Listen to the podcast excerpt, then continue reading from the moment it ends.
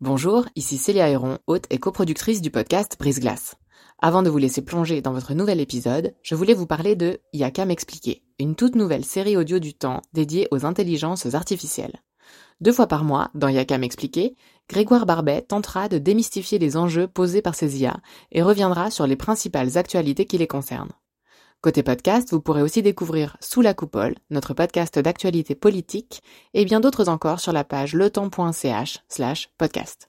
J'en profite enfin pour vous dire que vous pourrez bénéficier de nombreuses offres d'abonnement au journal Le Temps, web et print, sur la page letemps.ch slash abonnement au pluriel. Bonne écoute On a des petits deuils chaque fois. Parce que t'as qu'on dit, bah tiens, bah là, ah, ça, voilà, ça on peut plus faire comme ça, tac. Mais ça se fait de manière progressive. Puis à la fin, vous continuez à, à être le mari de quelqu'un, mais qui est plus votre femme en fait. Parce que euh, la relation, elle s'est petit à petit dégradée au fur et à mesure que la maladie, elle, évolue. Que ce soit des, relations de, tendresse ou, même des relations sexuelles. Au bout d'un moment, ça n'existe plus là, quand il y a quelqu'un qui a une maladie comme ça. Bienvenue dans la saison 5 de Brise Glace, un podcast du temps qui s'intéresse à tout ce qu'on n'ose ni dire ni demander aux gens qui nous entourent. La maladie d'Alzheimer est une pathologie évolutive qui détruit, entre autres, la mémoire. Les connexions neuronales et les neurones eux-mêmes se dégradent au point de rendre toute interaction difficile. Elle touche surtout les personnes âgées, mais peut aussi, parfois, se développer plus tôt. Pascal, sexagénaire roman, a accompagné son épouse dans ce bouleversement il raconte le diagnostic de sa femme, l'année de ses 50 ans, les mois de maladie, la résilience des enfants, les petites joies et les multiples deuils.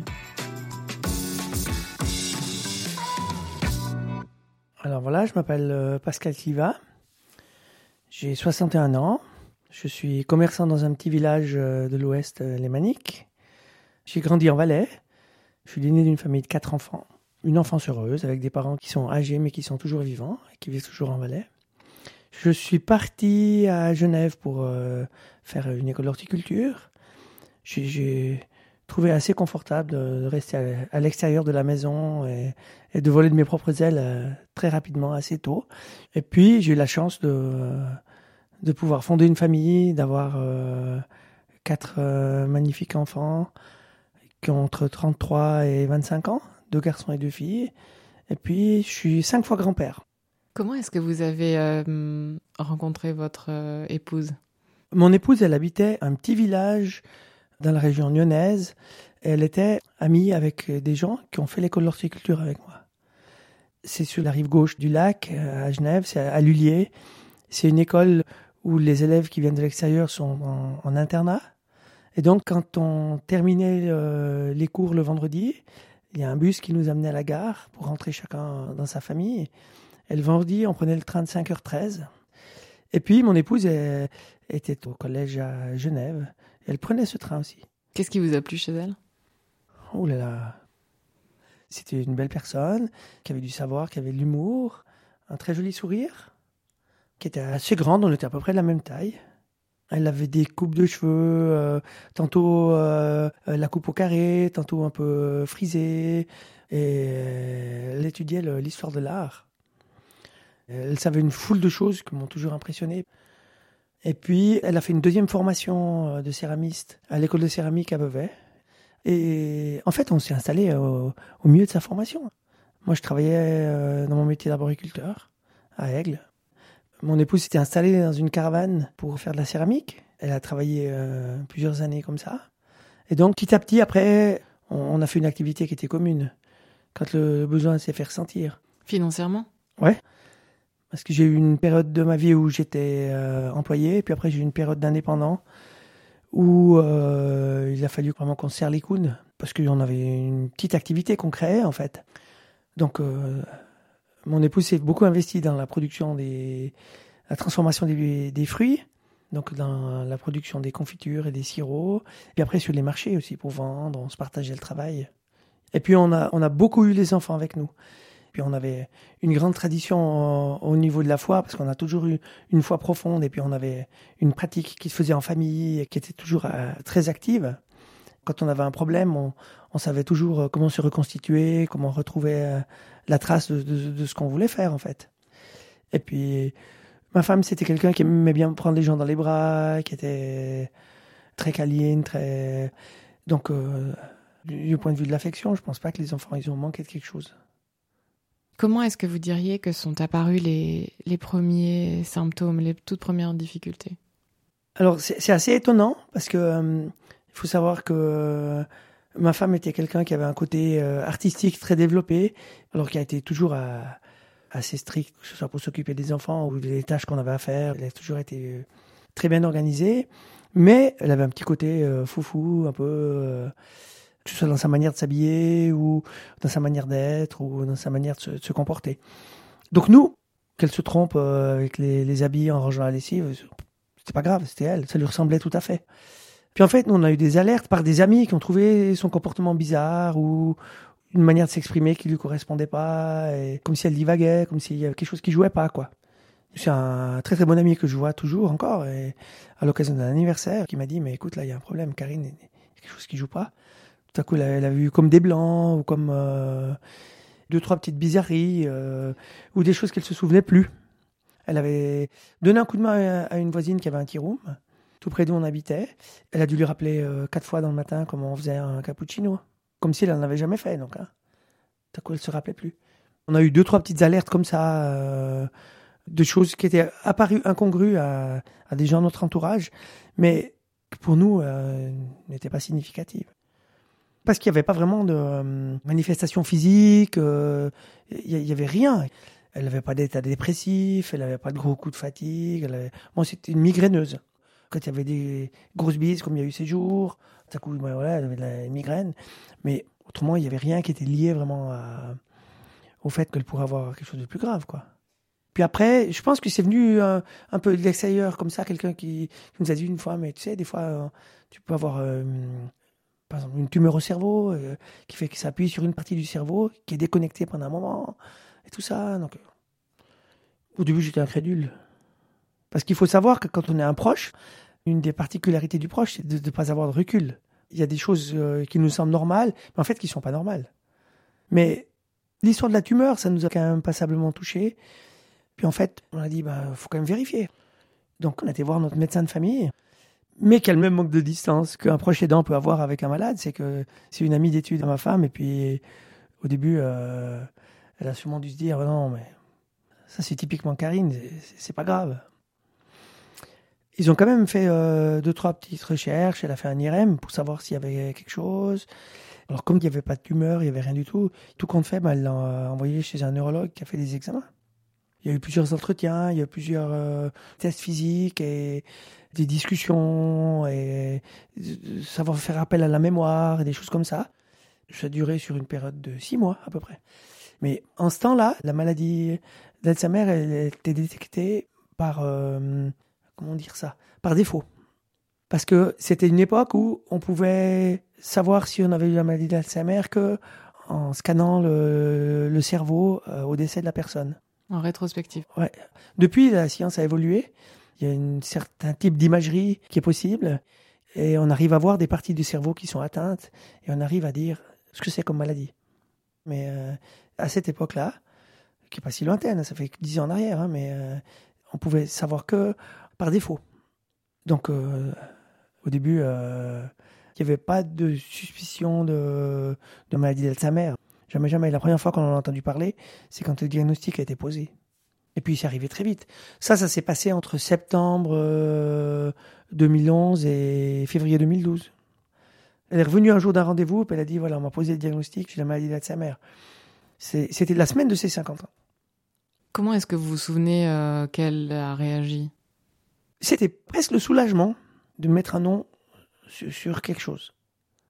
C'est-à-dire que, entre-temps, on avait eu le temps, nous, de dire, eh ben, OK, puisqu'on a entrepris une démarche, on avait quand même accepté qu'il y ait quelque chose à chercher. On a quand même fait le constat qu'il y avait un problème. Et là, on mettait le doigt dessus. On ne savait pas où on allait, mais on mettait un nom dessus. Alors, on a tout de suite été regarder ce que c'était la maladie d'Alzheimer. Sur Internet Ouais. Puis tout de suite, on a vu qu'il y avait une espérance de vie de 10 à 15 ans depuis le diagnostic. Ça, ça nous met tout de suite une barrière. Mais franchement, moi, personnellement, quand j'ai lu euh, l'espérance de vie, elle était 10 à 15 ans. J'ai dit, ben voilà, alors, on va compter le haut de la fourchette, et puis on a 15 ans de bon encore.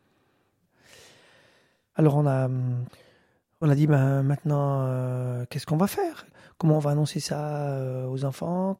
Là, ils avaient entre 14 et 22. Donc, c'était avant un repas. C'était, je me souviens très bien de l'endroit où c'était. On avait une grande table qui servait à moitié de, bureau pour le courrier, et puis sur laquelle on mangeait. Et puis il y avait un petit canapé à côté. C'est là qu'on leur a simplement dit qu'il se passait quelque chose et que ma Karine était malade et qu'il y avait eu un diagnostic. Et puis voilà. Les enfants, c'était le choc pour eux. Ils s'attendaient euh, encore moins que nous à, un diagnostic pareil. Alors, euh, ouais, c'était la stupeur. Et puis, vu que chacun est différent, il y a deux enfants qui ont réagi en ayant beaucoup de compassion, en voulant s'occuper, euh, faire ce qu'ils pouvaient, enfin se mettre à disposition pour faire ce qu'ils pouvaient. Et puis il y en a deux qui sont fermés, qui ont très peu voulu en parler, et c'est resté comme ça. De toute manière, j'avais aucune idée de ce dans quoi on s'engageait. De ce que nous avait dit le, neurologue, euh, c'était pas forcé que ça évolue rapidement. Une partie du cerveau peut être atteinte puis pas l'autre. C'est pas une maladie qui a un point de départ et puis qui a un point d'arrivée et puis dans deux ans on y est. C'est pas linéaire. À ce moment-là, il existait euh, une matière active qu'on donnait sur un patch qu'il fallait coller, qu'il fallait changer tous les jours. Ça stabilisait la maladie. C'est le seul truc euh, qu'on nous a conseillé. Mais elle n'avait formellement pas de médicaments à ingérer, elle n'a pas de traitement particulier. Comment est-ce que ça s'est installé alors, progressivement dans votre quotidien, cette maladie? C'est très subtil parce que c'est tout des, petites pertes qui sont venues euh, petit à petit. À coup, euh, elle n'arrivait plus à tenir correctement son pinceau. Elle le lâchait, il tombait, il fallait le remettre dans la main, y compris pour écrire après son stylo. Comme ça, à coup, elle n'arrivait plus. Euh, elle avait plus de force pour euh, faire certains mouvements, porter un, sac qui était trop lourd. Elle avait tout à coup des difficultés pour s'asseoir dans la voiture. Il fallait la guider, il fallait comme une personne âgée. Mais c'est difficile de mettre le curseur, euh, de dire, mais voilà, tel jour, il y a eu ça qui a plus joué. Parce qu'en plus, c'est tellement anarchique qu'il y a des jours où tout allait bien. Elle, elle a eu après des, soucis un peu d'équilibre, euh, même sur une petite bordure, elle, elle s'encoublait puis elle tombait. Puis il y a des fois où il y avait aucun problème. Il fallait lever le pied pour monter une grosse marche. Mais, mais je suis capable de le faire. Elle disait, laissez-moi faire, je suis capable de le faire tout seul. Puis ça allait très bien. Comment est-ce que vous, vous vous êtes préparé à ce rôle d'accompagnant dans un premier temps? En acceptant dès le début euh, d'en parler, ne pas le cacher. C'est vrai qu'en ayant un, commerce, c'était une période où on faisait les marchés. Il se pouvait qu'une fois elle soit pas tout à fait cohérente, ou qu'elle soit perdue, ou ainsi de suite. Et hum, moi, je voulais pas qu'il y ait des gens qui viennent euh, en douce poser des questions à mes vendeuses. Et voilà. Il fallait que ce soit clair, il fallait que les gens le sachent. Donc, on n'a jamais hésité à dire exactement ce qui se passait. Mais le fait d'avoir fait ça, on a toujours été très bien entourés. Parce que les gens qui nous entouraient savaient que s'il se passait quelque chose, ben, il fallait juste en parler et puis voir comment agir. Et ça donnait des, petites anecdotes qui sont assez drôles euh, à une époque où Karine pouvait encore aller de manière indépendante en, ville à Nyon. Plusieurs fois en se promenant, à cause des gens l'arrêtaient. Ils disaient Mais ça va, Karine? T'es pas perdue euh, je peux t'aider, je peux te ramener. Ça a donné des, des aides spontanées comme ça, parce que les gens étaient au courant, euh, savaient ce qui se passait. Comment elle réagissait dans ces cas-là? Ah, mais elle, elle, rigolait toujours, parce que non, non, ça va bien, j'ai juste été faire quelques courses, maintenant je vais rentrer à la maison, tout. Euh. si tu veux m'accompagner, bah, tu m'accompagnes, voilà. Donc pendant toute cette période où elle avait quand même deux, trois troubles, mais elle pouvait vivre de manière indépendante, ça se passait très bien. Au début du diagnostic, on habitait à Saint-Sergue et où moi j'avais mon activité en bas et elle, elle descendait euh, presque tous les jours. Euh, elle prenait le train toute seule, elle, descendait, il n'y avait, pas de problème. Quand est-ce que ça a commencé à changer? Ça a commencé à changer quand on est venu à, à Prangin. Puisque moi j'avais mon activité à Prangin.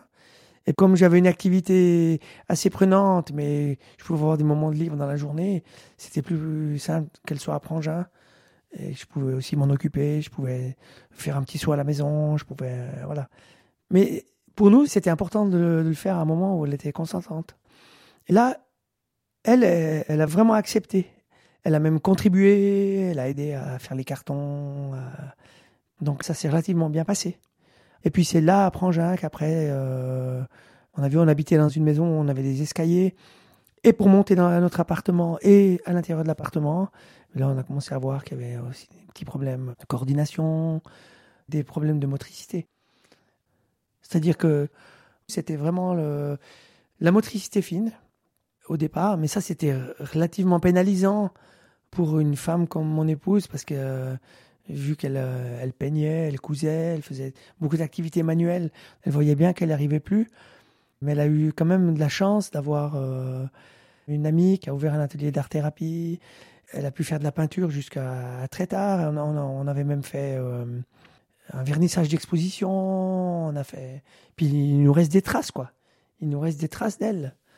Alors qu'elle était malade, ça c'est magnifique. Après, elle a eu des problèmes d'équilibre, quand même beaucoup. Et puis, après, elle a eu des problèmes de vue, des problèmes pour le langage. Ça, c'était plus euh, vers la fin. Voilà. La, mémoire récente, ça, elle a eu très vite des pertes. Elle se souvenait plus ce qu'elle avait fait le matin, elle se souvenait plus ce qu'elle avait fait la veille. Par rapport à une rencontre, par rapport à une discussion, par rapport à quelque chose qu'elle avait mangé, voilà, euh, des choses de, tous les jours, quoi. Elle a prétendu quelque temps ne, ne jamais avoir été au mariage de, de son fils. Ça n'avait jamais existé une fois que la maladie évolue, le, cerveau il répond plus et puis euh, petit à petit il y a tout qui se dégénère. Ouais. Par exemple, elle a fait partie d'un groupe de jeunes malades qui se réunissaient dans une galerie à l'hôpital de Marsens. C'était une, euh, infirmière en psychiatrie qui avait monté ce groupe. Ils se rencontraient une fois par mois. Alors au début, ils allaient tout seuls. C'était drôle, ils prenaient le train, ils étaient trois ensemble à prendre le train dans la, dans la région de Nyon, ils se retrouvaient dans le train, il y a quelqu'un qui les attendait à Romont pour changer, pour les aider, les aiguiller. Après, il s'est trouvé que c'était plus possible d'aller tout seul. Alors, on s'est réunis entre les proches et puis on s'est partagé le travail. On allait euh, à tour de rôle les amener pour leur réunion, puis on venait les chercher après. Et puis après, il y a eu la phase où ils n'arrivaient plus à, à, s'exprimer et ils n'arrivaient plus à, participer à la discussion, à vraiment participer au groupe. Et c'est là que bah, c'était gentiment la fin de leur participation dans ce groupe parce que ils n'avaient plus leur place. Alors là, un jour, l'infirmière euh, m'a téléphoné, m'a dit Mais Karine, ça va plus être possible. Comment est-ce que hum, vous, vous avez hum, vécu en fait à, titre individuel cette euh, évolution? On a des petits deuils chaque fois. Parce que on dit bah tiens, bah là, ah, ça, voilà, ça on peut plus faire comme ça. Tac. Mais ça se fait de manière progressive. Puis à la fin, vous continuez à, être le mari de quelqu'un, mais qui est plus votre femme en fait. Parce que euh, la relation, elle s'est petit à petit dégradée au fur et à mesure que la maladie, elle, évolue. Que ce soit des, relations de, tendresse ou, même des relations sexuelles. Au bout d'un moment, ça n'existe plus quand il y a quelqu'un qui a une maladie comme ça. Après, dans tout l'aspect, nous, on a toujours été un, couple qui partageait beaucoup, on a pris les décisions ensemble, on a ramé ensemble, on a eu nos joies ensemble, euh, ça faisait partie de nous, de notre couple et tout, ben ça, ça disparaît. Parce qu'au bout d'un moment, vous pouvez plus confier euh, certains soucis, moi, des soucis euh, professionnels, ou je voulais pas l'embêter avec ça. Donc voilà, c'est toutes des petites choses de la vie de tous les jours qui sont importantes pour l'équilibre d'une personne. Et puis d'un autre côté, vous êtes toujours son mari, c'est toujours votre femme il y a une certaine loyauté que vous devez avoir. Euh, c'est pas question de construire une autre histoire ailleurs, euh, voilà. Enfin, dans mon cas, euh, c'était hors de question. Au départ, quand on a euh, une pareille chose qui nous arrive, on, a deux choix. C'est soit on saute de la barque, on fait l'autruche, on se cache, on change de vie, on part ailleurs, on laisse tout tomber, soit on assume. On ne peut pas faire les choses à moitié. Moi, j'avais décidé d'être là jusqu'au bout. Simplement, après, ben, il y a certaines conséquences. Il faut assumer les choses. C'est pour ça qu'il faut se faire aider et puis qu'il faut avoir des soupapes. Il faut avoir une activité à l'extérieur. Il ne faut, pas être totalement focalisé là-dessus. On l'est forcément, par la force des choses. Forcément qu'on a le souci tout le temps. Mais il faut arriver à trouver euh, des échappatoires. Euh, sinon, c'est vraiment pas possible. Parce que le proche, en fait, il est tellement mis sous pression, parce que c'est quelque chose qui existe 24 heures sur 24. Hein, pouvez avoir euh, euh, le malade qui se réveille au milieu de la nuit, vous avoir euh, des manifestations à coup d'énervement. Avoir... Il y a une telle pression que ça peut mener à la maltraitance très vite. Et moi, je me suis trouvé dans des situations en fin de journée où je devais aider Karine à se changer pour se coucher, comme ça. Et ça m'énervait parce qu'elle ne levait pas le pied pour que j'enlève sa chaussette ou, ou j'enlève son leggings. Ou j'attends, c'était. C'est normal que le proche, il en ait marre au bout d'un moment. C'est juste que si on a la chance d'avoir euh, un entourage qui est attentif à ça, et si on a la chance d'avoir des personnes à qui on peut en parler, on arrive à éteindre l'incendie très rapidement, puis on arrive à, prendre des dispositions. Dans le cas précis, c'est notre infirmière référente du CMS qui a dit, mais tu sais que tu peux avoir une aide pour le coucher de la personne, que ce soit plus toi qui t'occupe de faire le, le coucher, et qu'il y ait quelqu'un qui vienne le soir, et qui s'occupe de ta femme, et puis toi, tu as les bons moments. Le moment de partage du repas, le moment une petite discussion, voilà. Mais t'as pas les moments qui sont pénibles. Comment est-ce qu'on interagit alors? Comment on peut avoir des conversations? Alors étonnamment, elle avait une mémoire ancienne qui était très présente sur des choses qu'elle avait vécues dans son enfance ou euh, des choses plus anciennes. Donc il faut saisir l'occasion quand ça se présente pour euh, ben, mettre en valeur ces, choses-là. Et puis mettre en valeur euh, les petites choses courantes qui sont faites euh, de, manière qui lui conviennent et, où, la, personne elle est à l'aise. Quand on vit avec une personne comme ça, on ne peut pas rentrer dans une dynamique de l'échec. Donc il faut pas lui dire mais réfléchis, mais oui, mais bien sûr, mais réfléchis et tout. Le pire pour un malade comme ça, c'est d'avoir quelqu'un qui est à côté de lui et qui lui dit tout le temps mais ah t'es pas arrivé à ouvrir la fenêtre. Pourtant je t'ai montré trois fois. Bah oui, bah oui. Un enfant, on peut peut-être être comme ça quand on est excédé, parce que l'enfant, on sait qu'il va évoluer, puis qu'un jour ou l'autre, il arrivera à ouvrir la fenêtre. Mais euh, un malade qui a des troubles cognitifs, euh, il perd certains éléments, puis il n'y arrive plus. Il faut surtout pas lui montrer qu'on est impatient, qu'on est énervé parce que ça va pas, parce que le malade, il perçoit beaucoup plus de choses qu'on ne le pense. Et ça ne va pas améliorer son état si vous avez une attitude qui la blesse et qui n'est pas juste. Dans les interactions, ces personnes-là, elles n'arrivent plus euh, à, tout montrer, leurs sentiments. Mais ça ne veut pas dire qu'elles ne le ressentent pas. Donc c'est le proche qui doit tout le temps s'adapter, en fait. Est-ce qu'il y a eu des moments où vous avez eu le sentiment vraiment de d'être à bout de nerfs et de plus vous reconnaître vous-même Enfin, des moments où vous avez euh, explosé? Non, parce que j'ai toujours eu des soupapes. On avait décidé euh, de garder Karine le plus longtemps possible à la maison. On avait mis des limites. Il y avait trois limites qu'on ne voulait pas dépasser c'était la mise en danger, l'incontinence et puis euh, le sommeil. On avait dit tant que ces choses-là, elles ne sont pas touchées, on fera tout ce qu'il faut pour mettre en place un accompagnement à la maison.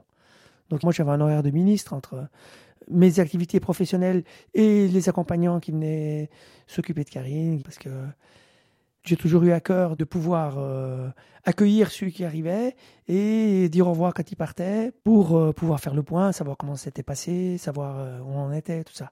Après, vous êtes dans une bulle là-dedans. Et puis, moi, j'ai pas l'impression d'avoir été au bout du bout de ce que je pouvais supporter. Après, il y a des choses qui sont mises en place pour que le proche puisse souffler. Il y a des, des activités dans la journée. Tout à coup, vous pouvez poser votre malade pour une journée, puis vous n'avez plus à vous en occuper moi, j'ai appris de mon côté à, très vite profiter de, des moments de pause, des bons moments, faire un petit tour, faire une petite balade tout seul. Aller. Si on est dans cette disposition-là, on arrive à supporter beaucoup de choses. Comment est-ce que vous avez réussi à, maintenir un lien avec vos enfants pendant cette période euh, Comment est-ce que eux l'ont vécu? Alors, ça, ça s'est passé à plusieurs niveaux, parce que les garçons, c'est pendant cette période-là qu'ils sont mariés, en fait. C'est les deux aînés? C'est les deux aînés, ouais. Donc c'est pendant cette période-là où ils vivaient plus au quotidien avec nous. Donc euh, ils avaient euh, leurs soucis à eux, ils étaient un peu plus distants, bien qu'ils ont toujours été concernés, mais un peu plus distants, un peu plus. Et puis les filles ont géré ça de, manière euh, complètement opposée. La troisième dans la fratrie, elle a pris le dessus sur la fratrie. C'est elle qui a beaucoup accepté de s'occuper de sa maman, qui a été vraiment un soutien pour moi, qui a vraiment pris les choses en main. Puis la dernière, la quatrième, elle s'est fermée.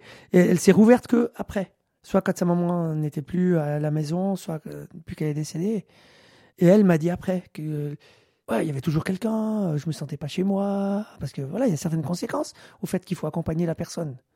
C'est qu'évidemment, il y a toujours quelqu'un qui est là, hein, toujours quelqu'un d'étranger. Donc, euh, chacun réagit selon ce qu'il est lui-même, et puis ils sont tous différents. Est-ce que vous ou eux avez été suivis par des psys?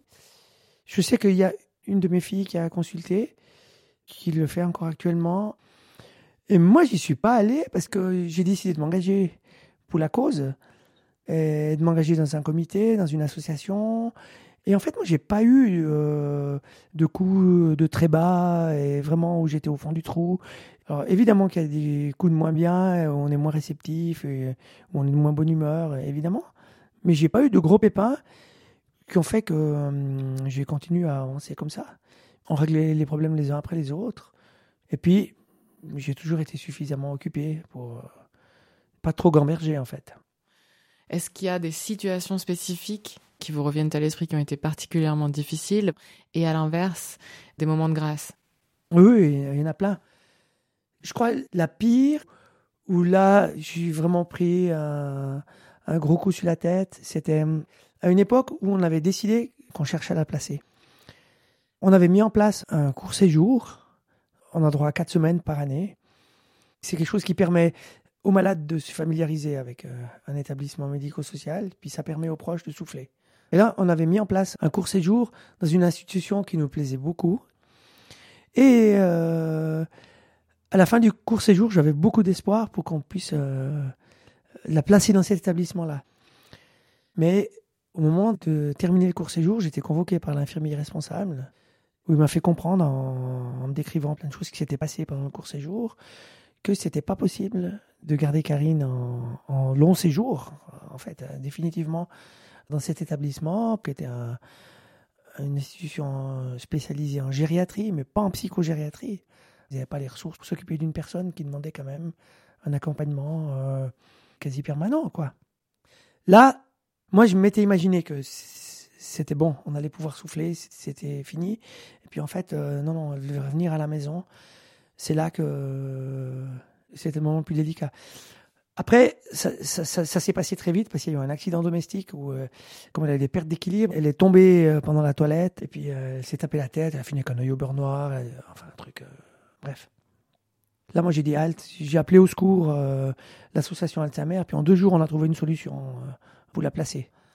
Elle a été euh, placée en établissement en octobre 2019. Euh, le moment peut-être le plus pénible, c'est quand il y a les bagages, qu'on part, tac. Là, moi, je savais pertinemment que ma femme, elle ne reviendrait plus. Alors voilà, ça, c'était un peu pour les, moments plus, difficiles. Alors, les, les bons moments qu'il y a eu dans la maladie, vraiment, moi, les bons moments, je les situe dans les six premiers mois de, de l'EMS avant le Covid parce que elle était très bien accompagnée. Et puis surtout, c'était une petite structure dans laquelle euh, les proches étaient les bienvenus. Alors on pouvait y aller quand on voulait. J'ai créé quelques contacts aussi avec d'autres résidents. Il y avait un monsieur que je connaissais pas du tout avant d'aller là-bas. Chaque fois que j'arrivais, il se levait, il se mettait au garde à vous, puis il me serrait la main, puis il me disait Je suis content que tu sois venu me voir. C'est des moments magnifiques. Puis on pouvait prendre le repas avec les résidents. Et puis il y avait des petites discussions, il y avait des petites rigolades, il y avait, il y avait, toujours des, des bons moments. Est-ce qu'il y a un événement en particulier qui vous revient à l'esprit, un moment? Oui, bien sûr, euh, Noël. Parce que c'était le Noël des résidents. Puis moi, je vois dans, à l'accueil, il y avait une, euh, un habit de Père Noël. Puis je dis à l'animatrice, je dis, mais euh, il y a le Père Noël qui vient distribuer les cadeaux. Puis elle me regarde, elle me dit, mais on n'a pas de Père Noël. Je dis, bah oui, vous en avez un. J'ai fait le Père Noël là, ce jour-là. C'était extraordinaire. Puis je trouvais beau, comme ils acceptaient leurs cadeaux, comme euh, et puis c'était euh, le côté euh, d'avoir été intégré, d'avoir été donc jusqu'en février 2020. Ben, c'était porte ouverte, on pouvait aller quand on voulait. Puis après il y a eu toute une coupure quand il y a eu le Covid en fait.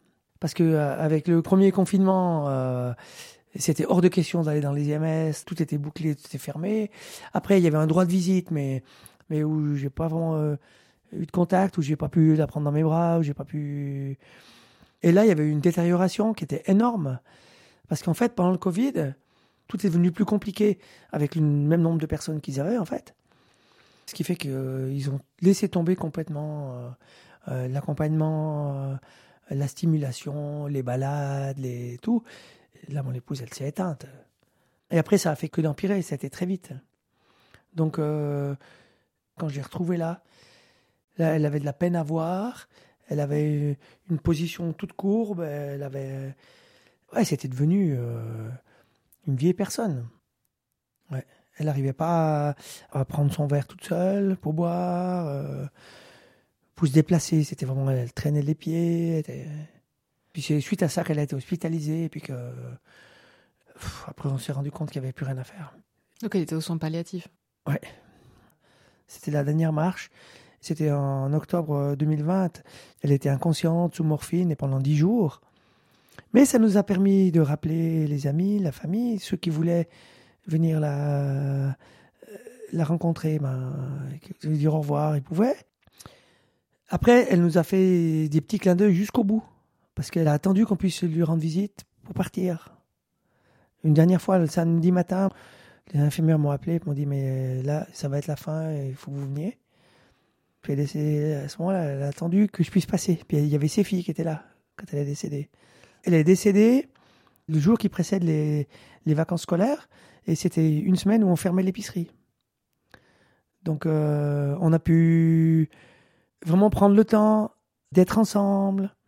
On a préparé la cérémonie ensemble avec les enfants. Et c'était hum, ouais, des choses qui ont resserré les liens. Une fois qu'on a intégré que la personne qu'on accompagne, elle va partir, ça sert à rien de se battre là contre. Moi, il y a des moments où j'étais révolté, je dis c'est pas juste, c'était maintenant à l'âge où les enfants sont grands, on avait des projets, on avait envie, nous, de, de pouvoir vivre des choses, faire des voyages, d'aller faire des visites, d'aller faire des trucs euh, qu'on n'avait pas eu l'occasion de faire. Puis voilà, bah, c'est pas possible, c'est pas possible. Elle est décédée euh, 58 ans. Est-ce qu'il y a, euh, même si le mot est certainement mal choisi, mais une forme de, de soulagement aussi euh, pour soi? Évidemment. Oui, oui, oui. La personne, elle manque, mais la situation, elle était tellement aiguë que, de toute façon, ça ne peut pas durer très longtemps. Donc, euh, chaque étape a duré le, le temps qui était supportable. Après, il ressort plein de belles choses qu'on garde. Il y avait la maladie, d'accord, mais Karine, c'était une artiste.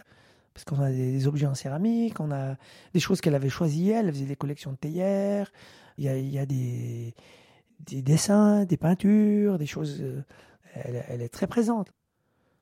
Alors maintenant, il faut. Moi, je dois être attentif à, être moi-même, mais à pas vouloir euh, forcément recréer tout ce qu'il y avait. On peut pas l'oublier, on peut pas y occulter, je peux pas y enlever de ma vie, ça fait partie de ma vie. Mais je dois continuer à avancer sans elle, en fait. Voilà, c'est un peu ça. Comment est-ce que vous vous projetez aujourd'hui dans le futur? Quand on a 60 ans puis qu'on se trouve veuf, on se dit qu'on a peut-être euh, euh, la chance de, de pouvoir refaire sa vie, de pouvoir recréer euh, une histoire avec quelqu'un. L'espérance de vie, en théorie, en- encore 20 ou 25 ans. Donc, euh, j'ai plein de projets euh, une fois que j'aurai terminé mon, mon activité professionnelle. Enfin, c'est un grand mot parce que ceux qui m'entourent savent très bien que je ne m'arrêterai pas. Mais de, recréer quelque chose avec un de mes enfants ou, ou de me réinvestir dans, dans une activité comme ça. J'ai envie de beaucoup m'investir euh, pour la cause Alzheimer parce que j'ai envie de redonner ce que moi j'ai reçu. J'ai envie de faire profiter mon expérience et pouvoir euh, améliorer ce qui n'a pas été vraiment bien, bien pour moi. Et puis, il y a une certaine euh, tranquillité à laquelle j'aspire aussi. Moi, j'ai toujours été quelqu'un de très actif. Je commence à apprécier des moments où, je suis seul, où je suis tranquille, où je suis dans la nature, où je suis. J'ai besoin de ça. Qu'est-ce que vous diriez à des auditeurs, auditrices qui peut-être euh, ont dans leur famille des personnes dont elles viennent d'apprendre qu'elles sont atteintes de cette maladie? Il y a une seule chose que je mettrai en avant, c'est qu'il faut en parler. Il ne faut pas se cacher. Il faut en parler parce que ça permet de faire avec. Et puis, euh, dans l'accompagnement d'un malade, il y a beaucoup de situations qui sont où la demande de conseil est beaucoup trop tardive. Où en fait, il y a deux personnes à s'occuper. Il y a le malade puis le proche. Et ça arrive souvent chez les personnes âgées. Tout à coup, euh, ils ont décidé de se débrouiller tout seuls parce qu'ils sont à la retraite, ils ont le temps, enfin tout. Puis tout à coup, euh, le proche, euh, il se casse la jambe ou il se casse un bras, puis il doit être hospitalisé, puis il n'y a rien qui a été mis en place. Et là, c'est des, situations qui sont catastrophiques. Donc c'est pour en revenir à dire que il vaut mieux avancer par étapes puis en parler. Il n'y a pas de honte, on n'a pas choisi. Et puis il y a peut-être encore une chose que je dirais, c'est que on devient proche aidant. Tout à coup, c'est là, puis il n'y a pas d'apprentissage. Il n'y a pas de cours, pas de formation, il n'y a pas de règles. Qu'est-ce que je fais? J'assume, j'assume pas. Merci d'avoir écouté ce nouvel épisode de la cinquième saison de Brise Glace. Je suis Célia Héron. Cet épisode a été réalisé en collaboration avec Virginie Nussbaum et monté par Sylvie Coma. Pour découvrir tous les autres, rendez-vous sur la page letemps.ch slash podcast ou sur vos applications d'écoute. À dans 15 jours